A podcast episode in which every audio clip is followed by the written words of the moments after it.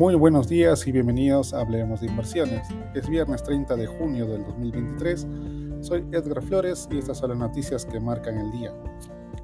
Tras asimilar la proyección de dos subidas más de las tasas de interés este año en Estados Unidos y un endurecimiento adicional en Europa, los inversores ajustan su foco para la última jornada del semestre en el conjunto de cifras de inflación de junio en la zona euro y los datos estadounidenses sobre ingresos y gasto personal, así como el deflactor del gasto en consumo personal PCE subyacente de mayo, el indicador preferido de la Reserva Federal para medir la inflación.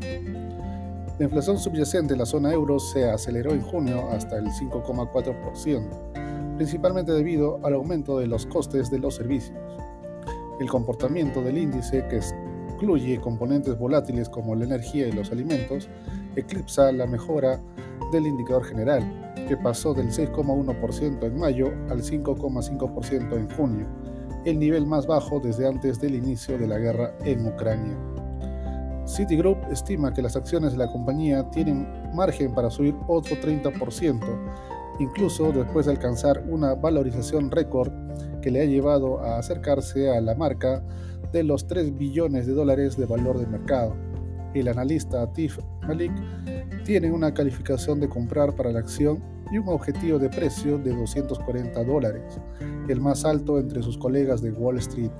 Las acciones del fabricante del iPhone ya han subido un 46% este año y tocaron un máximo histórico de 189,59 dólares el jueves, con un valor de mercado total de 2,98 billones de dólares.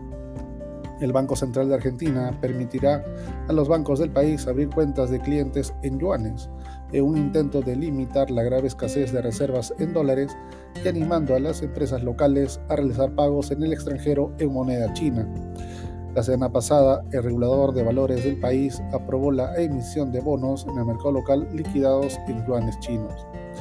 De esta forma, los principales índices accionarios de Estados Unidos cotizan al alza, con la Standard Poor's 500 en más 0,87%.